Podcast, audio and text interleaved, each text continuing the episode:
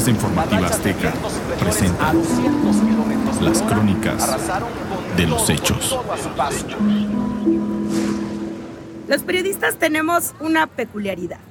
Sabemos dónde vamos a iniciar el día, pero no tenemos idea dónde lo vamos a terminar. Yo me acuerdo que era 19 de agosto del año 2021. Mi equipo de trabajo y yo terminábamos una cobertura muy turística en Durango y estábamos comiendo unas gorditas en un puestecito haciendo tiempo para llegar al aeropuerto. Cuando de repente suena el celular y era mi jefa. El mensaje fue claro y directo. Regresen inmediatamente porque en Veracruz va a pegar Grace y se cree que llegue como huracán. Ya en el aeropuerto escuchábamos el despegar de los aviones y nosotros pensábamos en la estrategia para llegar a la cobertura. Un día después, ya el 20 de agosto, íbamos en camino, ya en el jeep todos apretados. Yo iba en la parte de atrás, entre las maletas, el tripié, la cámara, las papitas, los refrescos y lo que habíamos comprado de provisiones.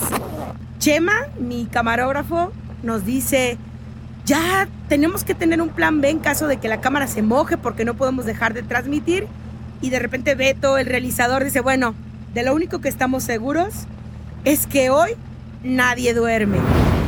Se hizo un silencio sepulcral y en la cabina del jeep solo pudimos escuchar a Queen con Don't Stop Me Now. Llegamos a Nautla, que es un pequeño pueblito junto al mar, en donde nos llamó la atención que la gente estaba más preocupada por resguardar sus palapas que su propia vida. Estaban pues amarrando las palapas con cadenas para evitar que el huracán se llevara su fuente de trabajo. Entre lluvia, el viento fuerte, enlaces en vivo, el teléfono saturado de todas las personas que querían hablar con nosotros para solicitarnos enlaces, transcurrieron las horas y nosotros esperábamos el embate de Grace. Estábamos realizando un enlace cuando de pronto fue como un rayo. Se escuchó como un trueno y los transformadores dejaron de funcionar. Era la antesala de nuestra nueva crisis. Estábamos a punto de quedar incomunicados. Ya con el último suspiro de señal, con muy poca batería, las cámaras mojadas y como pudimos, nos enlazamos al noticiero de Hechos con Javier Arator. con las afectaciones que se han registrado en Veracruz, aquí está mi compañera Lucero, Lucero. Pero los recursos técnicos no tienen palabra de honor y ellos sí que no saben cómo defenderse de los fuertes vientos o de la lluvia.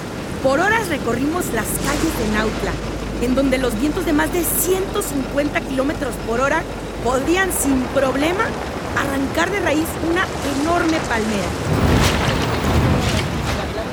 Lo hicimos hasta que las condiciones del clima nos obligaron a resguardarnos.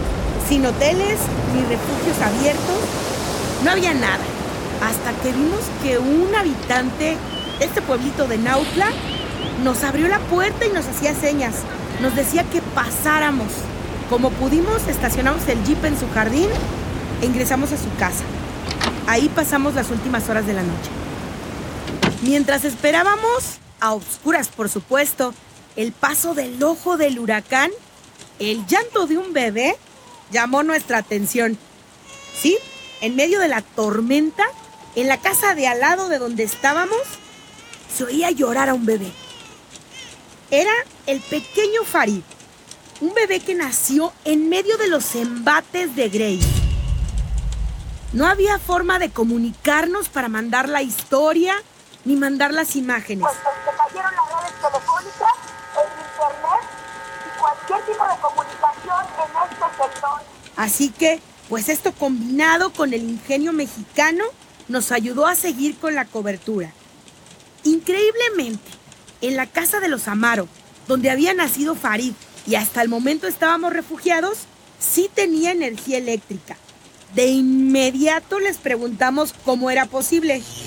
tengo un convertidor de, corriente que lo conecté a la batería de, carro y con ese le, le conecté a la casa.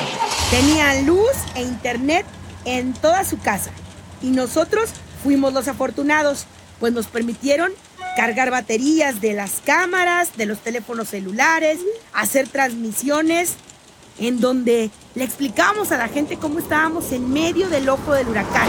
Les mostramos los vientos y les mostramos todo lo que estaba ocurriendo en vivo y en directo.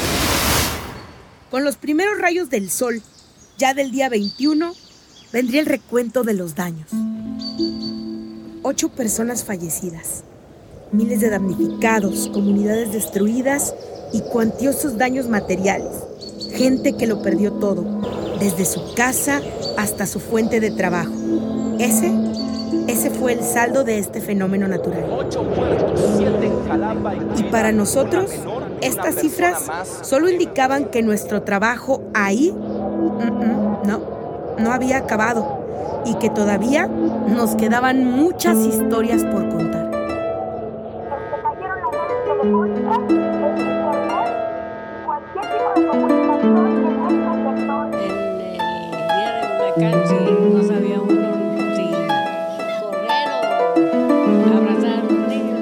Las noticias están afuera. Fuerza Informativa Azteca.